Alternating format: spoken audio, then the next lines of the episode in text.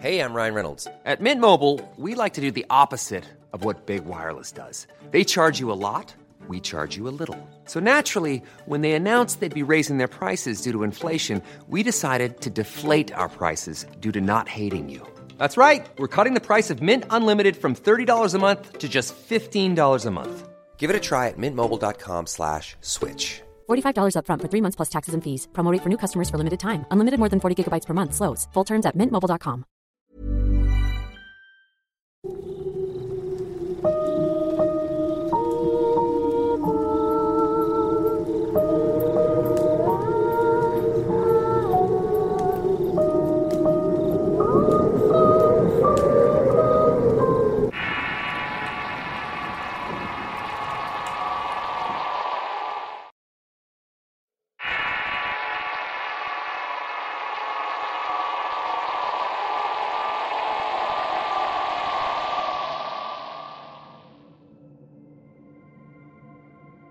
Esto que voy a contar le pasó a mi papá.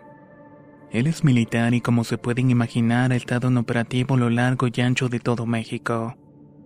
Son tantas las cosas que ha vivido, pero hoy me enfocaré únicamente en una. Estando de servicio en Tamaulipas por cuestiones de la alza en la violencia en el estado de Chihuahua, se ordenó un despliegue masivo de efectivos de la Ciudad de México y estados del centro hacia el estado norteño siendo ubicada su unidad y varias más en las planicies de Casas Grandes y las barrancas de Batopilas. Un día, durante un recorrido patrullaje por la sierra, fueron agredidos a tiros por miembros del crimen organizado. Repelieron la agresión y comenzó un enfrentamiento que duró alrededor de cuatro horas. Esto debido a que los delincuentes huyeron como ratas al monte entre brechas muy diversas que ya conocían bastante bien. La búsqueda se extendió por los márgenes del río llegando a un llano donde había una joya. Encontraron equipo táctico tirado en el suelo y al iniciar la recolección de dichos objetos bajaron a la joya. Ahí mi padre encontró un libro de pasta gruesa. Tenía un pentagrama rojo invertido en su portada y la cabeza de un chivo dibujada en el interior. Todo indicaba que el libro era bastante antiguo y ahí comienza lo extraño. La tropa inspeccionó el lugar donde lo encontró, pero nadie más vio que el texto. Solamente lo pudo ver y lo levantó y se lo llevó a su campamento. Horas después comenzó a leerlo y en este libro había pociones y hechizos, cada uno con las instrucciones y descripciones de cada uno de los pasos. Ojeándolo le llamó especialmente la atención uno que decía cómo ser invisible y otro donde decía cómo volar. Todo obviamente con algún tipo de magia. A los pocos días llegó un anciano muy misterioso al campamento. Estando mi papá fuera, el anciano le dijo, Eso que encontraste en la joya era para ti, por eso nadie de ellos lo vio. Solamente tú le puedes sacar provecho y te será de utilidad en toda la vida y conseguirás todo lo que desees con él. Nadie sabía quién era este hombre porque nunca lo habían visto, ni siquiera los pobladores de la zona lo conocían pues Batopilas era un pueblito realmente pequeño donde jamás nadie sería desconocido. Pero todo indicaba que este hombre se lo era. Por lo extraño de la situación llegó al punto en que mi papá ya no quiso leerlo. Sabía que eso era malo, así que lo fue a dejar al mismo sitio donde lo había encontrado. Incluso partió ese mismo día a Casas Grandes. Al día siguiente, ya en Casas Grandes a más de 700 kilómetros, aparece el mismo anciano harapiento haciéndole nuevamente un comentario. Con él hubieras tenido todo, pero bueno, si no lo que hiciste no lo mereces. Solo toma en cuenta que él te dejó abandonarlo, ya que no llegaste a los niveles donde ya no había vuelta. Diciendo esto último se alejó de allí. Como supo que había dejado el libro donde lo había encontrado. Y cómo sabía hasta dónde había leído. Nadie ni en Barrancas ni en Llanura lo conocían, y serán preguntas que quizás quedarán para siempre sin respuestas.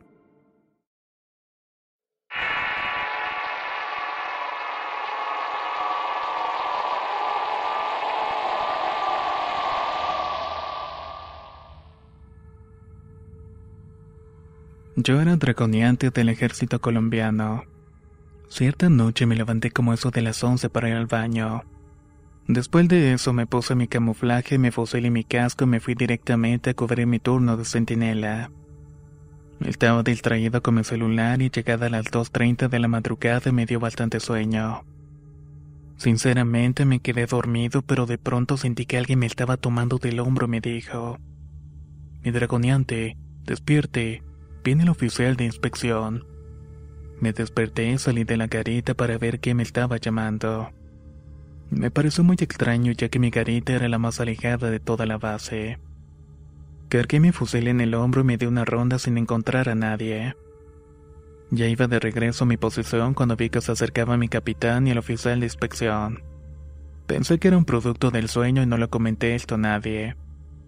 Pasaron varios días y un compañero me comentó que una noche se había quedado dormido, pero que también lo despertaron diciéndole que se pusiera alerta porque venía el oficial. Efectivamente, a los pocos minutos llegó para pasar revista. Otra noche yo recibí el turno de 2 a 3 de la madrugada, pero como eso de la 1.15 me dio por salir de la garita y pasando revista al almacén de intendencia, vi una sombra corriendo así que me le quedé viendo y de un momento a otro esta desapareció. No le presté tanta atención para no sugestionarme, pero luego comencé a escuchar pasos y risas dentro del almacén. Créame que me quedé petrificado. Cuando llegó mi cabo primero, el cual era muy amigo mío, me preguntó qué era lo que me estaba pasando. Yo no le respondía y él insistía gritando hasta que asustado le dije que mirara y escuchara atentamente. ¿Qué quieres que escuche, soldado? Sonrisas y pasos dentro del almacén. Al escucharlas también se quedó inmóvil e incluso se quedó conmigo hasta acabar mi turno.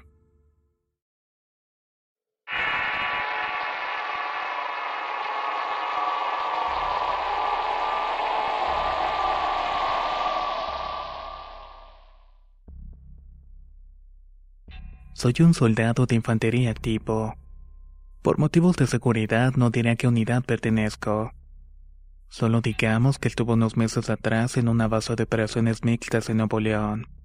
Salimos a hacer las inspecciones y reconocimiento ya que teníamos la labor de evitar el robo de combustible. Partíamos de día y de noche casi seguido. Ese día llegó un reporte de un vehículo que en la noche daba recorridos en una terracería que salía a Cadereyta. Por ella abundan los caminos interconectados con muchos ranchos, así que sin duda salimos a esperar al vehículo. Llegamos como eso de las seis de la tarde aproximadamente. Escondido nos dio la una de la mañana y sin novedad alguna. Solo había oscuridad en el camino y nada más. Empezamos a bromear y discutir que era otro día sin hacer nada, una pérdida de tiempo al fin y al cabo. Hasta que media hora después un compañero me dijo que lo acompañara a hablar por teléfono. Me dijo que no quería hacerlo solo y le dije que está bien, pero no había señal alguna. No importa, solamente quiero fumar. Le dije que estaba bien, así que fuimos. Nos apartamos un rato del grupo y nos pusimos a fumar y a contar historias laborales. Cuando de pronto percibí algo raro como que se escuchaba otra voz más lejos. Sin titubear, se envió el pelotón a inspeccionar. 400 metros más adelante vimos una camioneta negra abandonada sin señales de que alguien hubiese estado en ella por bastante tiempo. Se movilizaron los vehículos y se dio aviso al Ministerio Público. Luego se me envió junto con el mismo pelotón a buscar a los alrededores al conductor o alguien que diera pista acerca de eso. Peinando la zona a más de 800 metros encontramos un hoyo grande de tierra removida. Nos pusimos a cavar y ahí encontramos al conductor en condiciones poco agradables. Al parecer llevaba un mes desaparecido. Era como si sus mismos compañeros hubieran terminado con él. Bueno, se me hizo algo normal así que se entregó el cuerpo y el vehículo. Todo parecía haber quedado allí. Dos días más tarde llegó un nuevo aviso. Decían que habían visto un vehículo negro merodear por la misma zona. Decían que hacía un recorrido por la noche como si estuviera buscando algo. Fuimos a inspeccionar y por suerte lo vimos no muy lejos, pero al vernos la camioneta se dio la fuga y emprendimos la persecución. Dándole alcance a punto de atraparlo de la nada se apagaron las luces del vehículo. Luego se prendieron instantáneamente. La camioneta había desaparecido enfrente de mis ojos. No podíamos creer lo que habíamos presenciado. Yo incluso no creía en lo personal y en lo paranormal. Pero cuando lo vi no lo pude negar. Solo sentimos un frío profundo y miradas que nos estaban viendo desde la oscuridad. Cada vez que íbamos escuchábamos la camioneta, risas o nos sentíamos observados. Y en fin, duré tres meses más hasta que por fin llegó mi cambio. Luego dejamos a los nuevos la consigna de perseguir a la camioneta.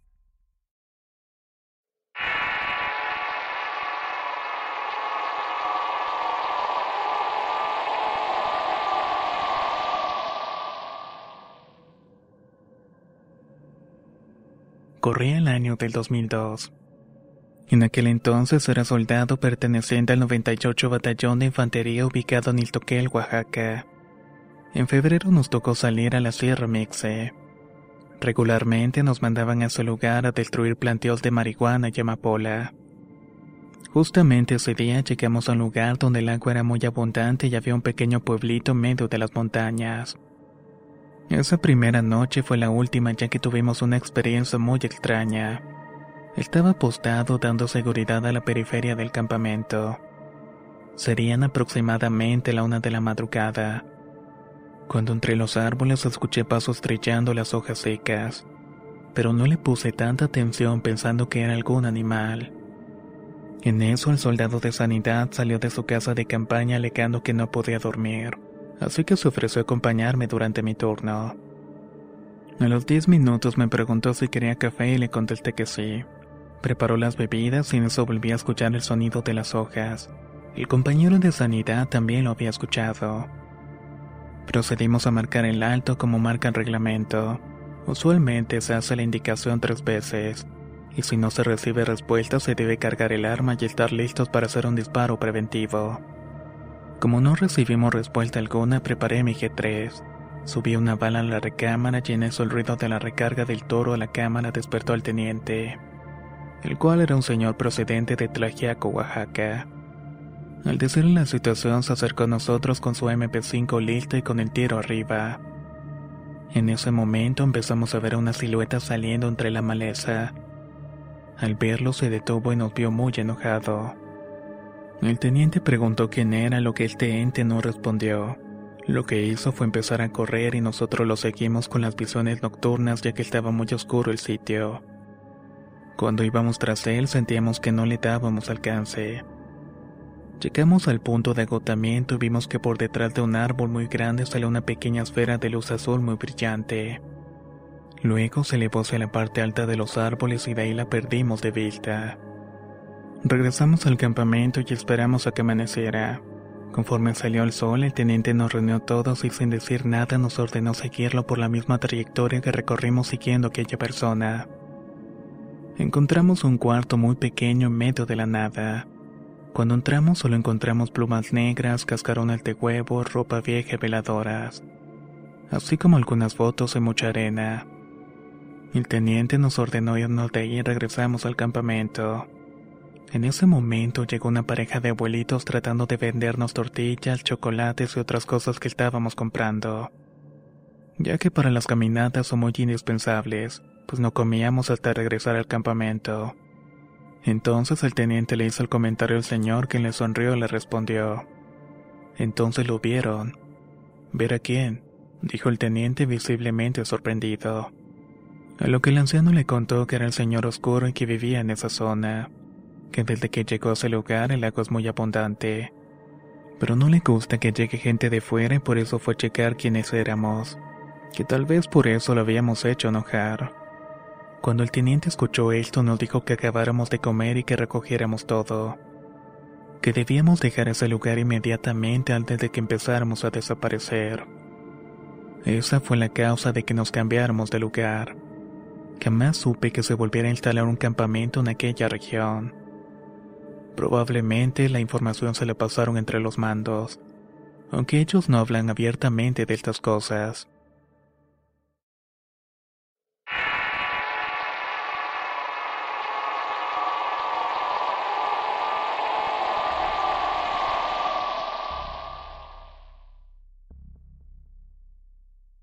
Tengo una historia bastante extraña de algo que me pasó en Ciudad Mante, Tamaulipas.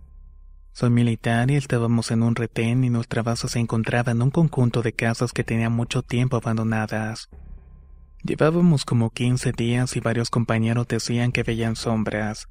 También que les movían cosas, a veces aventaban piedras mientras estaban en el baño. En lo personal no había visto nada.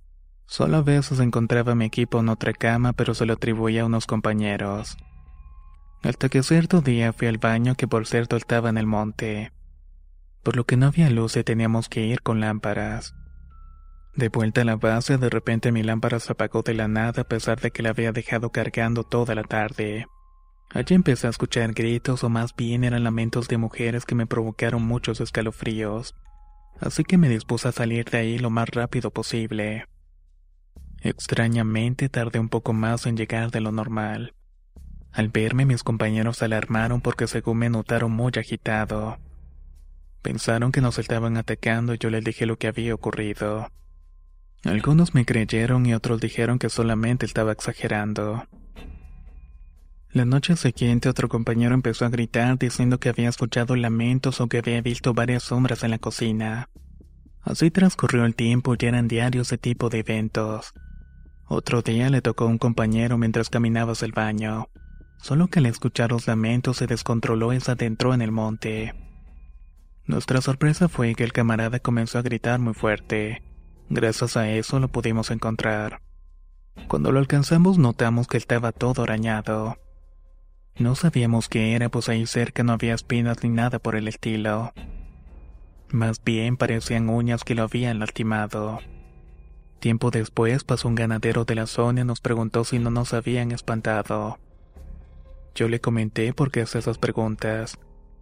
A lo que él me respondió que tiempo atrás, antes de que pusiéramos el retén, cuando ellos pasaban se veían siluetas de mujeres, y que también se lograban escuchar lamentos. Yo le contesté que sí y le dije que en las noches nos pasaban cosas inexplicables. Fue ahí cuando el señor me platicó la historia trágica de esas casas. Resulta que las personas que vivían allí, o al menos la gran mayoría, habían sido asesinados cuando estaba en su apogeo la guerra contra el narcotráfico. Que las familias que vivían ahí tenían cosas. Había tiendas, una cacería, un restaurante. Todo lo que necesitaban los viajeros.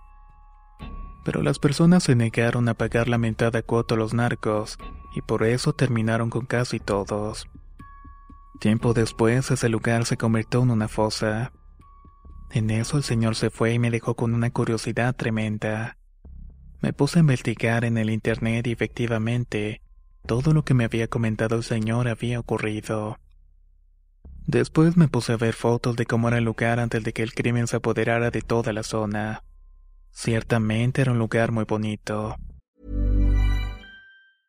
Ryan Reynolds here from Mint Mobile. With the price of just about everything going up during inflation, we thought we'd bring our prices down. So to help us, we brought in a reverse auctioneer, which is apparently a thing. Mint Mobile unlimited premium wireless. Ready to get 30, 30, bit to get 30, bit to get 20, 20, 20, bit to get 20, 20, bit to get 15, 15, 15, 15 just 15 bucks a month. So, Give it a try at mintmobile.com slash switch. $45 upfront for three months plus taxes and fees. Promo rate for new customers for limited time. Unlimited more than 40 gigabytes per month. Slows. Full terms at mintmobile.com. Hold up. What was that? Boring. No flavor. That was as bad as those leftovers you ate all week. Kiki Palmer here, and it's time to say hello to something fresh and guilt-free. Hello Fresh. Jazz up dinner with pecan-crusted chicken or garlic butter shrimp scampi. Now that's music to my mouth. Hello Fresh. Let's get this dinner party started. Discover all the delicious possibilities at hellofresh.com.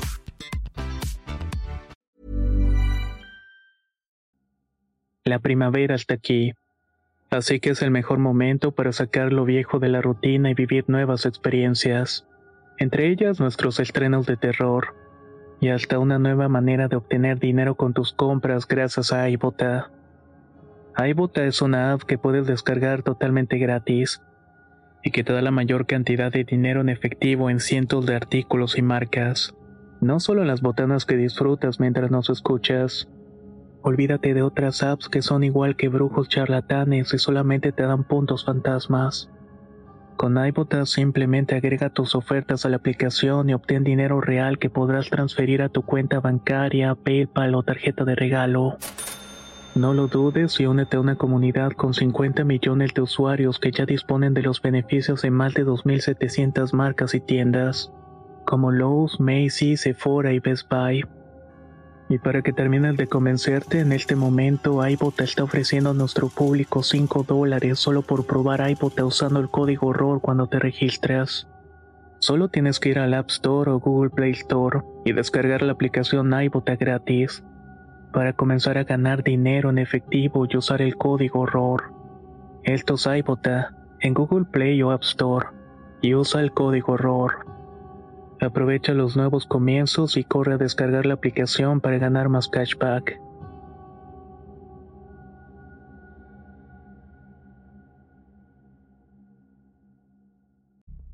Es triste la condición en la cual se encuentran las casas actualmente, todas abandonadas por la violencia en el Estado.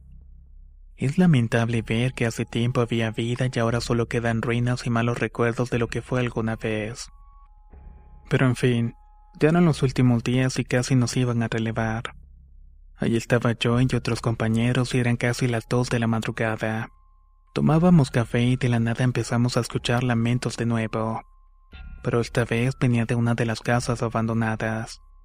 Fui a ver de qué se trataba y vi una sombra que estaba llorando. Creo que cuando notó mi presencia empezó a gritar más desesperadamente. Yo me alarmé y me puse en guardia, pero esa sombra se desvaneció. Llegó mi compañero y en ese momento nos aventaron unas piedras bastante grandes. Para nuestra fortuna traíamos cascos y no nos pasó nada. Solo nos sacamos de onda ya que todos escuchamos los gritos. Después de eso, los pocos días nos marchamos. Pero he sabido que las cosas siguen igual por allá. Creo que esas pobres personas andan vagando en este mundo sin comprender por qué les pasó eso. Y de alguna manera vuelven a repetir todo lo que les ocurrió.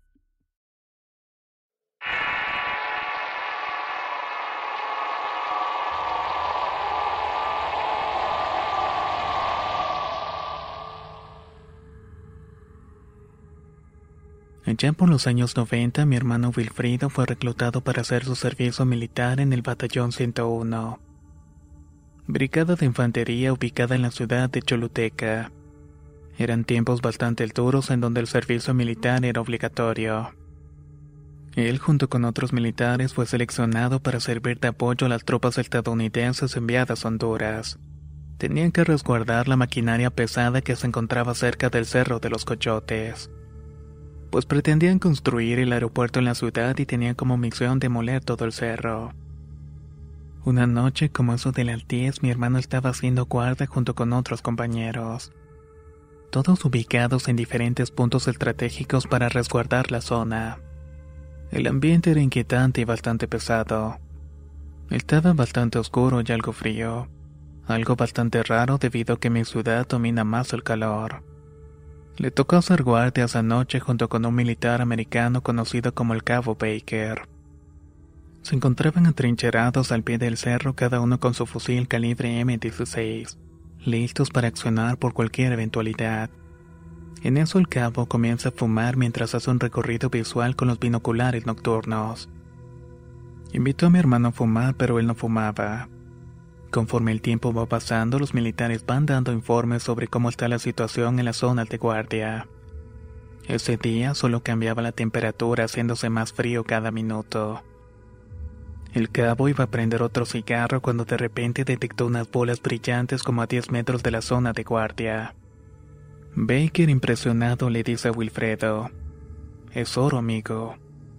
Mi hermano, dejándose llevar por la curiosidad, se puso los binoculares y en efecto se veían como unas bolas de boliche brillantes. Baker le propuso ir a donde se veían las esferas, pero Wilfredo respondió que no podían dejar el puesto de guardia solo, ya que al final podían ser castigados. A lo que el cabo le dijo que no había que preocuparse ya que iban a ir a unos 10 metros de distancia. Mi hermano aceptó por fin y lo acompañó.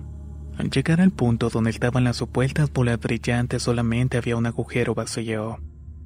Se regresaron al puesto de guardia algo confundidos y decepcionados.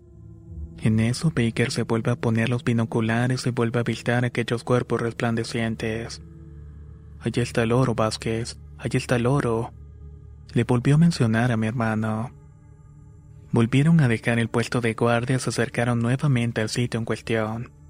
Una vez más encontraron hoyos en la tierra y absolutamente nada más. Volvieron al puesto de guardia más extrañados ya que cuando se ponían los binoculares volvían a ver el resplandor. Tercamente volvieron una tercera ocasión pero con los mismos resultados. Ya rayando la obsesión, el cabo convenció a mi hermano de volver por lo que parecía ser una cantidad de oro. Wilfredo no quería, se estaba arriesgando una sanción, pero lo acompañó con la condición de ser la última. Y por supuesto no había absolutamente nada. Al querer volver al puesto de vigilancia escucharon el relinchido de un caballo. Había interrumpido la noche silenciosa y al mismo tiempo se escuchó el sonido bastante aterrador de pezuñas al trote. Para rematar escucharon una risa inmensamente diabólica macabra. Es el diablo, amigo, gritó Baker totalmente horrorizado. Al mismo tiempo accionó su M16 y comenzó a disparar en dirección de donde venía el supuesto jinete con su caballo. Mi hermano no veía nada, pero había escuchado el relinchido y la sonrisa infernal de aquel ser. Se quedó estático por un momento, pero reaccionó y también accionó su arma. Baker disparaba mientras gritaba aterrorizado por lo que él solo podía ver. En eso llegaron los otros compañeros que estaban ubicados en los otros puestos de guardia, y con esfuerzo mi hermano les dijo qué era lo que había pasado. Rápidamente apoyaron accionando sus armas en dirección donde Baker estaba disparando, pero el cabo estaba totalmente fuera de sí. Estaba gritando de una forma desgarradora. En ese instante llegó uno de los superiores y ordenó el alto total. El cabo no hizo caso a lo que el superior se lanza sobre él dándole un fuerte golpe. De esta manera cayó desmayado al instante. A lo que el teniente decidió solicitar más refuerzos para resguardar la zona. Después de eso el silencio de la noche volvió y al día siguiente el teniente le pidió un informe a ambos. Ya más tranquilo, Baker narró que había visto un jinete vestido todo de negro y de sombrero y con una capa. Iba montado en un enorme caballo negro que venía en dirección hasta él. Después de salir de la oficina, mi hermano no volvió a saber nada del cabo.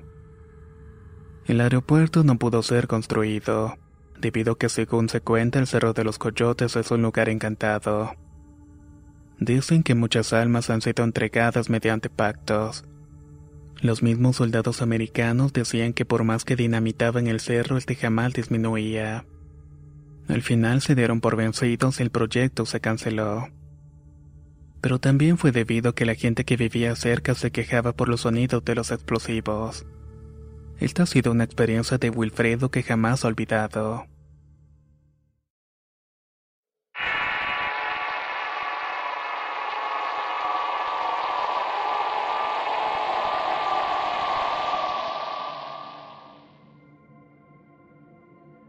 Estas son tres historias que tienen lugar en la Escuela Superior Militar Eloy Alfaro, ubicada en Quito, Ecuador.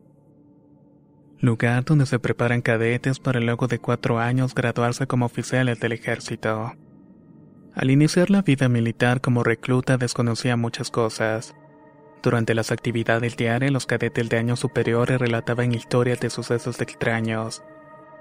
Todos ocurriendo dentro de las instalaciones del instituto. Pensábamos que era con el fin de atemorizar a los nuevos.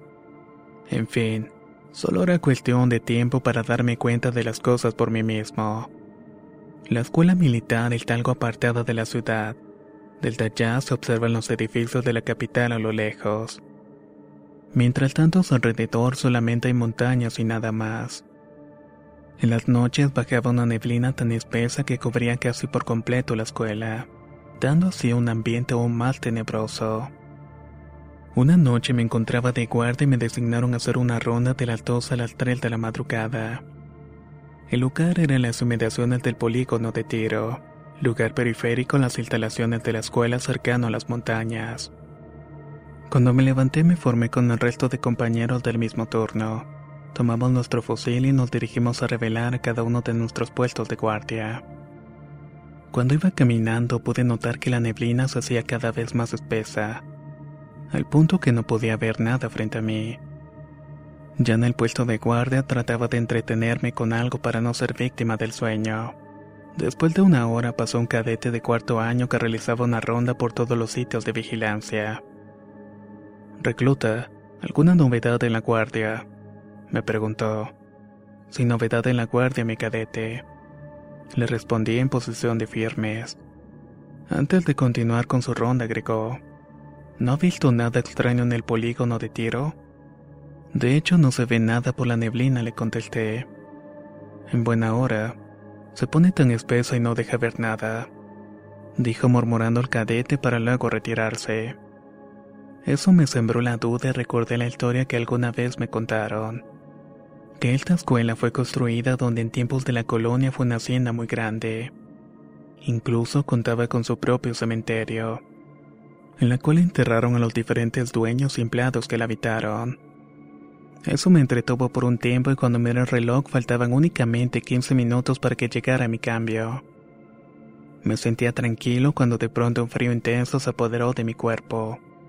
La neblina se disipó poco a poco y yo tenía la mirada fija hacia el polígono. La neblina casi se había ido por completo, y entonces pude notar que a lo lejos había unas figuras que no debían estar allí. Las estuve viendo con cuidado para ver de qué se trataba. Había cruces por todos lados. Un sudor frío corrió por mi frente y me alejé lo más que pude de ese lugar para esperar a mi relevo. Cuando mi compañero me miró, me preguntó qué hacía allí y por qué no estaba en el polígono. No quise asustarlo ni que pensara que estaba loco. Así que le dije que solo me estaba acercando a él para relevar la guardia.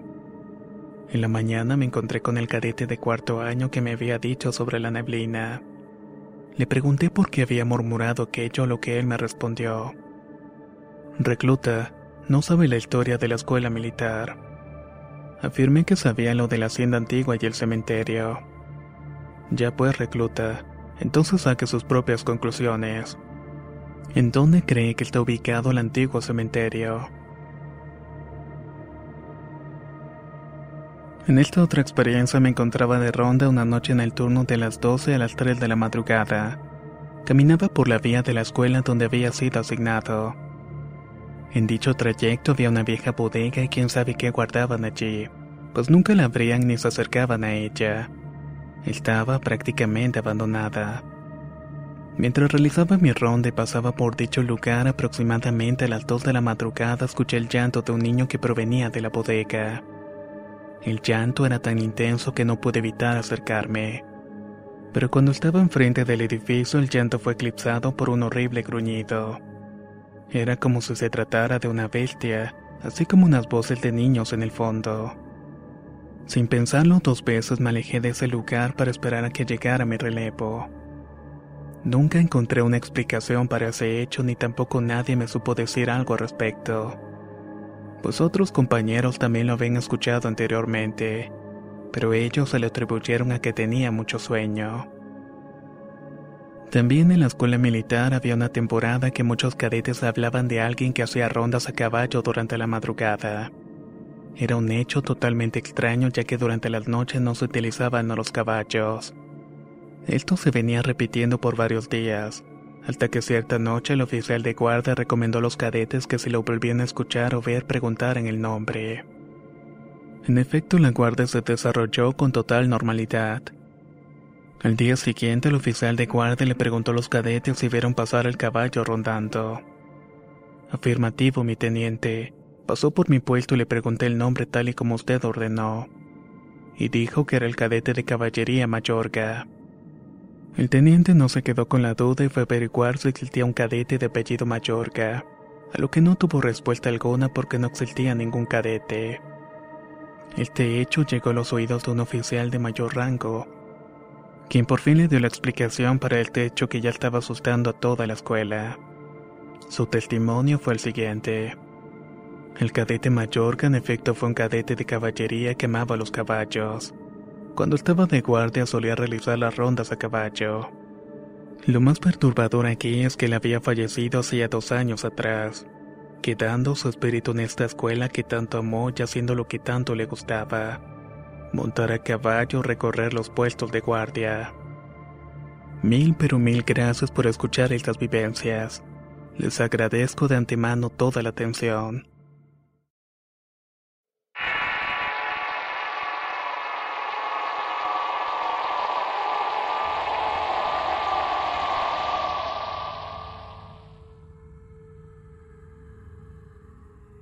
Soy ex miembro de la base naval de Amapalan del departamento de Valle de Honduras. Pertenecía a la compañía de infantería Pirañas. Esto que cuento me pasó una noche que me tocó hacer guardia. Estaba ahí como eso de las 9.30 y mi punto de ubicación era un torreón en una de las cuatro esquinas de la base. Me encontraba en posición de firme con mi fusil M16 y dos cargadores. Recién me había graduado de mi curso de cabía y tenía aproximadamente ocho meses de estancia en la base.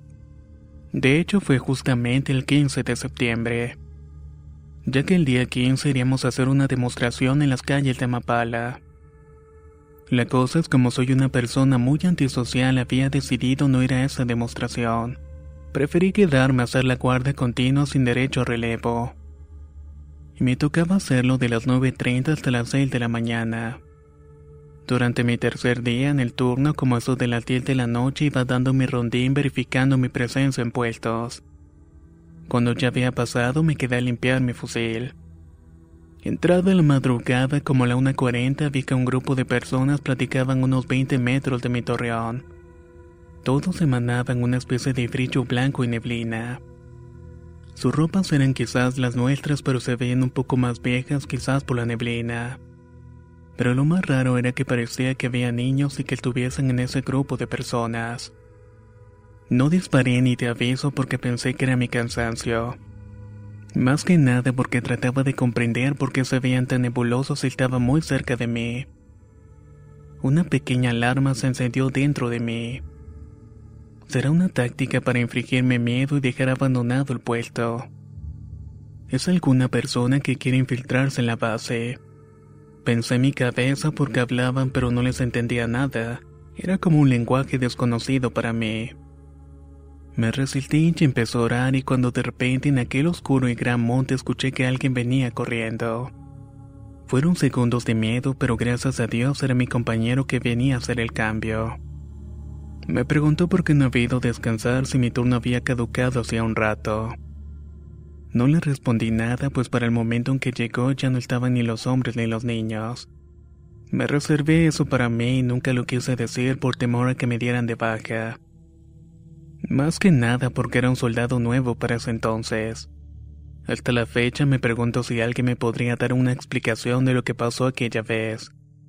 Son cosas que me han dejado pensando durante mucho tiempo.